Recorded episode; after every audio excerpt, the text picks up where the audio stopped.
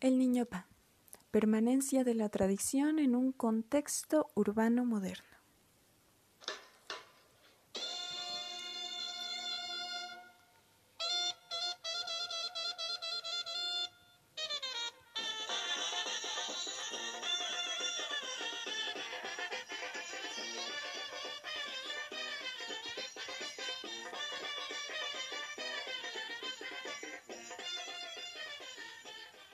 Una enorme procesión recorre las calles del centro de Xochimilco. Una banda ameniza la marcha, seguida de coloridos chinelos, que realizan su danza llena de saltos y giros bajo los rayos del sol del mediodía. Decenas de personas lo siguen. Es viernes y el tráfico está parado. Los camiones son obligados a estrecharse en las angostas calles de las vías alternas. La procesión está encabezada por una pareja que camina bajo una gran sombrilla azul y que carga un niño Dios peculiar, ataviado de forma impresionante. El brillo de su ropón dorado podría notarse a una cuadra de distancia. Las personas que lo portan se ven cansadas. Sin embargo, eso no les quita un aporte de orgullo y felicidad. Ciertas promesas de la modernidad se derrumban a los pies de este niño. No, no hemos pasado el estadio religioso. Y el mito aquí es la secularidad. Algunos transeúntes se detienen un momento a verlo pasar. La mayoría se persigna. Otros pasan eh, medio indiferentes. Y algunos incluso hacen gesto de desagrado. El culto al niñope es una de las tradiciones más arraigadas y tradicionales en Xochimilco. Una particularidad importante de él es que no vive en un santuario específico, como la mayoría de figuras religiosas, sino que su casa cambia año con año según la mayordomía en turno. El pueblo de Xochimilco es el que se ha encargado de cuidarlo por siglos, incluso a costa de conflictos legales con las autoridades católicas. En una organización autónoma se han creado comisiones y asignado tareas y responsabilidades. La figura principal es la del mayordomo quien se encarga de cuidar al niño durante todo un año. Lazos de solidaridad se tejen alrededor del mayordomo, haciendo posible la realización de grandes celebraciones, como las posadas o la más grande, la fiesta de la Candelaria. Incluso en la situación actual que vivimos con la pandemia, donde la interacción cara a cara no es posible, se han creado medios de adaptación para lograr acercar al niñopa con sus devotos por medio de su página oficial de Facebook, que por cierto cuenta con casi 10.000 seguidores, se hacen transmisiones diarias de sus rosarios. Y sus seguidores colocan sus peticiones y palabras cariñosas dirigidas al niño en los comentarios. Su alcance es en promedio de mil comentarios y 500 reacciones en cada transmisión, todas ellas positivas. Ante una expresión tan maravillosa de religiosidad popular, y organización comunitaria, es necesario preguntarnos cómo se estructura toda esa organización social y vida religiosa. Pensemos en la carga simbólica que tiene ser el mayordomo. Es quien cuida de Dios. Y no de cualquier Dios, ¿eh? El niño es el niño Dios más importante de Xochimilco. Y me atrevería a decir, el niño Dios más importante de toda la Ciudad de México. ¿Quiénes pueden aspirar a cuidar a Dios?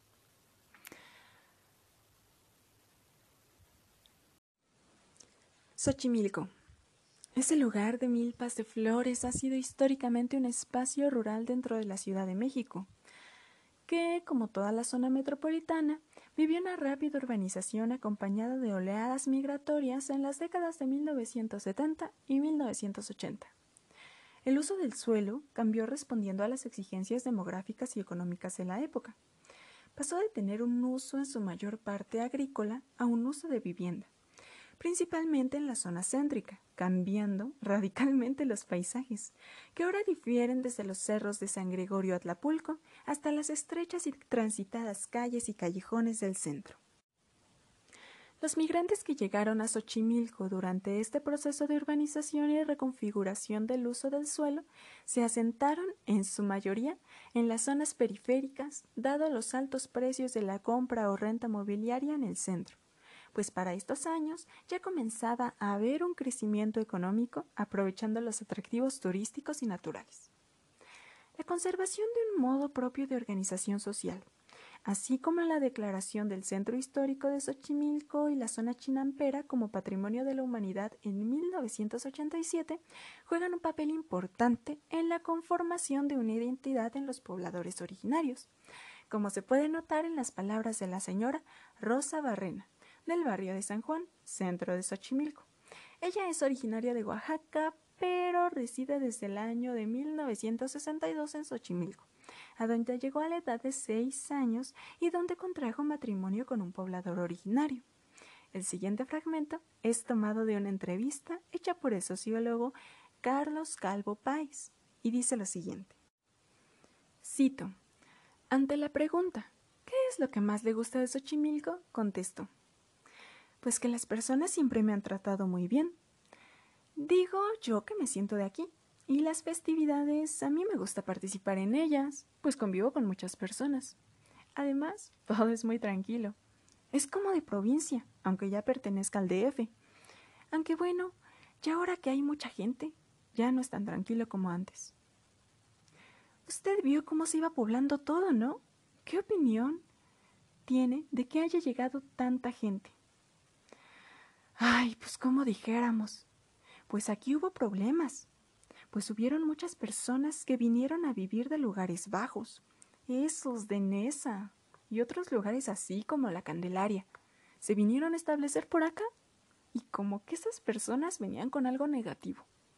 Venían en un plan no de mm, de venir a Xochimilco no de una forma, ay, ¿cómo te puedo yo decir? Pues de una forma bien, sino que eran personas negativas, que empezaron a hacer estragos aquí en Xochimilco pues antes de que esas personas llegaran a Xochimilco era un lugar bien tranquilo. Pero ahorita con tantas personas que vienen de lugares bajos, pues como que se afectó la tranquilidad que había antes. Fuertes declaraciones de la señora Rosa. Según Beatriz Canaval, la identidad de los pueblos originarios descansa sobre el orgullo de las tradiciones, pues, cito, se organizan como universos sociales delimitados, que se asumen depositarios exclusivos de un patrimonio cultural que les ha sido heredado por las generaciones procedentes y en torno al cual forman una identidad colectiva, diferenciada y excluyente. La primera generación de migrantes a Xochimilco venía de zonas igualmente rurales, cargaban con un tipo de moralidad, valores, creencias y tradiciones que concordaban con las de los pobladores originarios. La segunda generación de migrantes fue de personas provenientes de, zonas urbanas en donde las condiciones materiales no les permitían formar un patrimonio. Habitantes de regiones como Ciudad Nezahualcóyotl, Tarragona, Iztapalapa fueron los nuevos pobladores de Xochimilco. A estos lugares se refería doña Rosa cuando decía lugares bajos. Este dato no es menor, pues estos pobladores aportaban una serie de males urbanos, entre comillas. Vida nocturna, drogadicción, robo, prostitución, que conformaron un imaginario negativo alrededor de ellos que los pobladores originarios rechazaban por completo. El concepto establecidos y marginados de Norbert Elias nos ayuda a entender cómo se configuran atributos positivos entre los pobladores originarios y atributos negativos entre los residentes con menor tiempo de residencia. Es decir, los pobladores que llevan más tiempo viviendo en una zona se atribuyen a sí mismos como grupo características positivas, generando un imaginario de somos el grupo bueno. Sin embargo, a los residentes que llevan menos tiempo viviendo en la misma zona se les atribuyen características negativas, generando un imaginario social poco positivo dirigido hacia ese grupo y tachándolos como los malos. En Xochimilco, el derecho de los establecidos es notable en las asambleas comunitarias, que en su mayoría son conformadas por vecinos residentes de Xochimilco desde hace muchos años, en donde la voz de los nuevos residentes puede llegar a ser un poco menospreciada.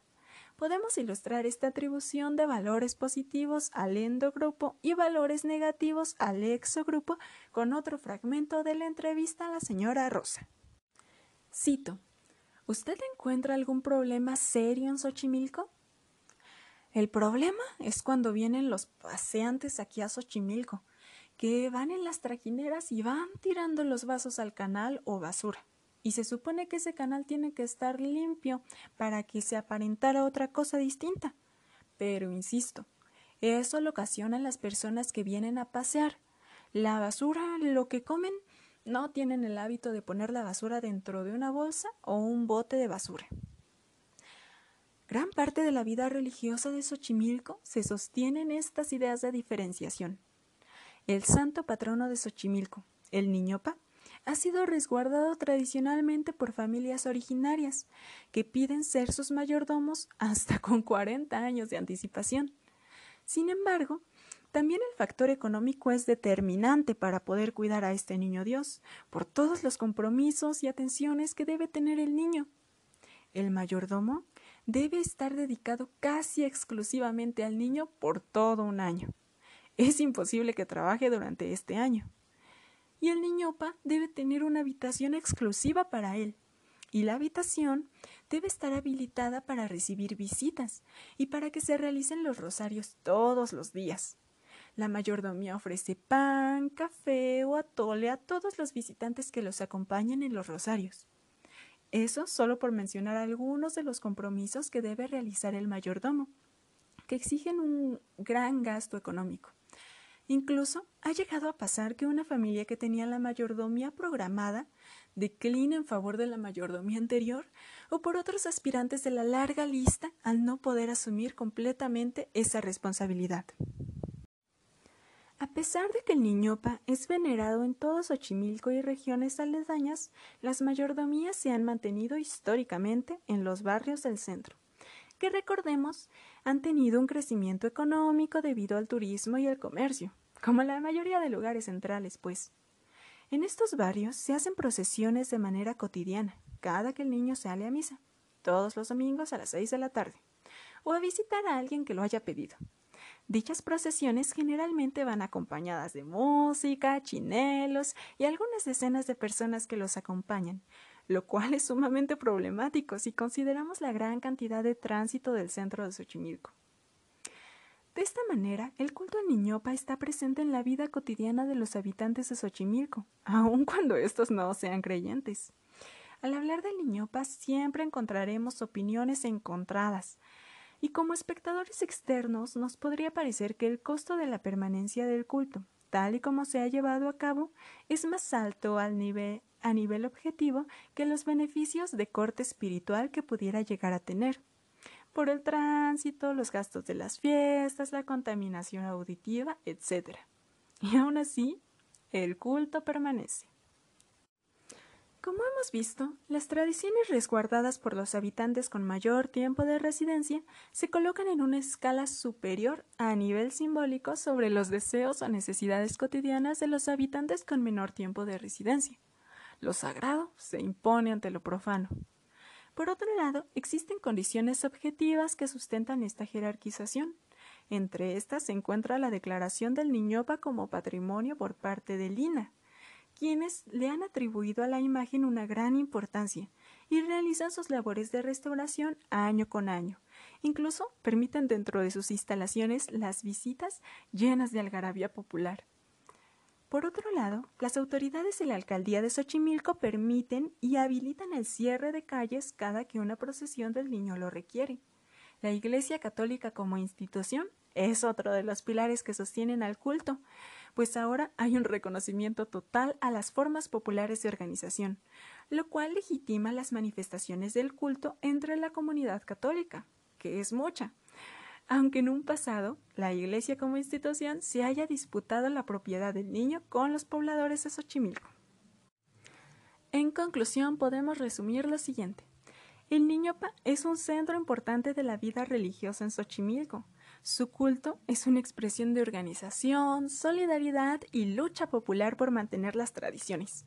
Sin embargo, también es cierto que descansa en una serie de relaciones de poder de tipo establecidos y marginados o centralización espacial, que a su vez se encuentran sustentadas no solo en el ámbito simbólico, sino también en lo real, es decir, material y legalmente. Esta legitimidad del culto permite que sus manifestaciones sean aceptadas cotidianamente, al punto tal de que imponen una parte del orden urbano en Xochimilco. Yo soy Marisol Delgado y esto fue El Niñopa, permanencia de la tradición en un contexto urbano moderno.